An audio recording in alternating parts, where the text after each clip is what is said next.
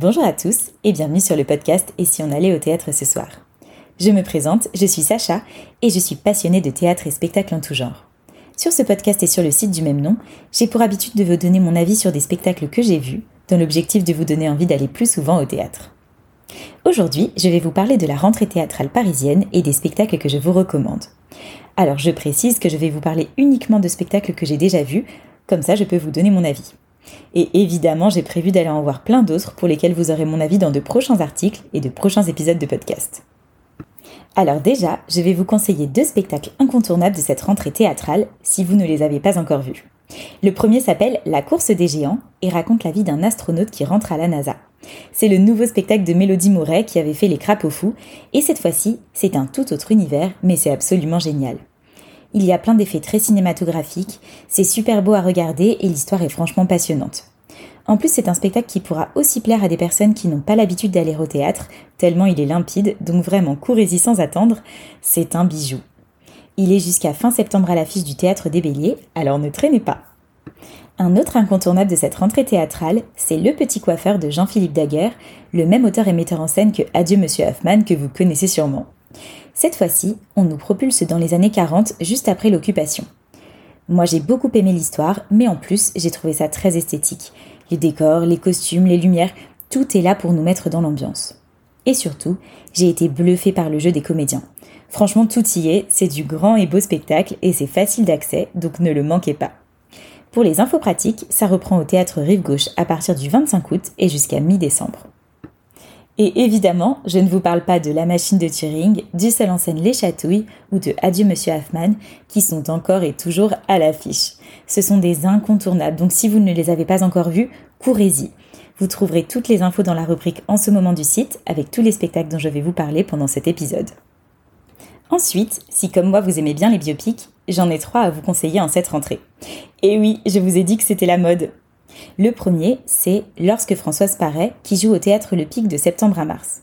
Je vous avais fait un épisode de podcast spécifique sur cette pièce, donc vous pouvez l'écouter si ça vous intéresse, mais pour résumer, c'est une pièce qui raconte la vie de Françoise Dolto, la célèbre psychanalyste qui s'est intéressée tout particulièrement aux enfants. C'est un spectacle très bien fait, intéressant et touchant, et je vous conseille d'aller le découvrir si ce n'est pas encore fait.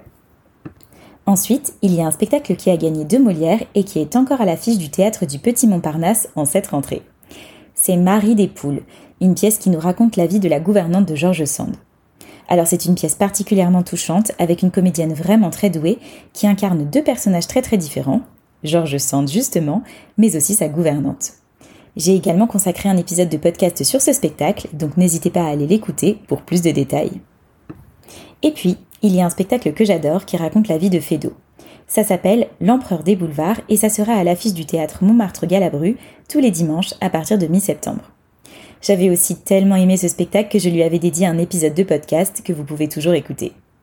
J'avais adoré découvrir l'histoire de Fédo sur scène, l'univers que les comédiens ont apporté et aussi le fait de voir mille et un personnages se succéder pour nous raconter la vie de ce dramaturge.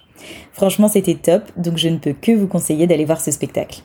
Ensuite, si vous aimez être ému au théâtre, je vous conseille fortement d'aller découvrir Un sac de billes qui sera au théâtre Essaillon tous les week-ends à partir du 12 septembre. C'est un seul en scène joué par un super comédien qui est une adaptation du roman de Joseph Joffo que vous connaissez sûrement.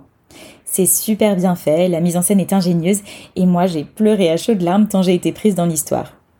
Et on a de la chance que ce spectacle soit de retour à Paris car je l'ai vu il y a longtemps, donc ne ratez pas cette opportunité. Après, si vous préférez les comédies, il faut que vous alliez voir l'embarras du choix. Sa particularité, c'est que c'est un spectacle interactif, c'est-à-dire que le public participe. En fait, c'est lui qui choisit la tournure que prend l'histoire. Et c'est génial. Moi qui ne suis pas super bon public pour les comédies, je peux vous dire que j'ai bien ri parce que le concept est top et que les comédiens se donnent à fond. Vraiment, allez-y. C'est au théâtre Michel jusqu'à fin décembre. Et d'ailleurs, j'ai aussi fait un épisode de podcast sur ce spectacle si vous voulez en savoir plus. Ensuite, il y a un spectacle que j'ai découvert au Festival d'Avignon et que je vous conseille pour la performance des comédiens. C'est Le Roi des Pâquerettes. On y suit Louis Blériot, un aviateur français, la veille de sa traversée de la Manche en aéroplane. Forcément, vous imaginez bien qu'il y a des péripéties. En tout cas, c'est une pièce qui m'a complètement transportée dans son époque et avec des comédiens incroyables, tous aussi bons les uns que les autres. Donc si vous voulez voir ça, c'est au Lucernaire à partir du 20 octobre, et en plus, c'est un de mes théâtres préférés. Et mon dernier conseil pour cette rentrée, et pas des moindres d'ailleurs, c'est d'aller découvrir le spectacle immersif qui s'appelle Elsingor. C'est en fait l'histoire d'Hamlet. C'est très particulier, ça joue au château de Vincennes et c'est juste incroyable. Vous, en tant que public, vous vous déplacez pour aller voir les scènes que vous voulez à travers différentes pièces du château. Moi, je l'ai vu dans un autre lieu que le château de Vincennes, beaucoup moins impressionnant, mais c'était déjà génial, donc là je n'imagine même pas. J'avais adoré le concept, et le seul truc qui m'avait frustré, c'était de ne pas pouvoir voir toutes les scènes. Car comme il y en a plusieurs qui jouent en simultané, eh bien, il faut choisir. Mais rassurez-vous, c'est suffisamment bien fait pour qu'on suive totalement l'histoire, même en n'assistant pas à toutes les scènes. Alors là, c'est plus que du théâtre, c'est une expérience en tant que telle, et vraiment, allez la vivre parce que ça vaut le coup d'avoir vu ça au moins une fois. Voilà, je crois qu'on est arrivé au bout de mes recommandations pour la rentrée.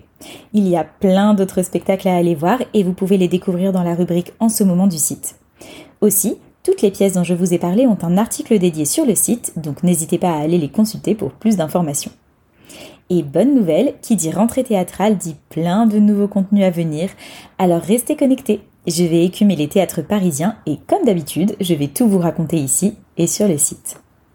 D'ici là, si cet épisode vous a plu, n'hésitez pas à mettre une note ou un commentaire sur ce podcast et à le partager autour de vous. N'hésitez pas non plus à suivre Et si on allait au théâtre ce soir sur Instagram et Facebook et à vous inscrire à la newsletter sur le site. Un grand merci pour votre écoute. Je vous dis à très très vite pour un prochain épisode du podcast Et si on allait au théâtre ce soir. Et n'oubliez pas de mettre du théâtre dans votre vie parce que ça la rend plus jolie. Bye bye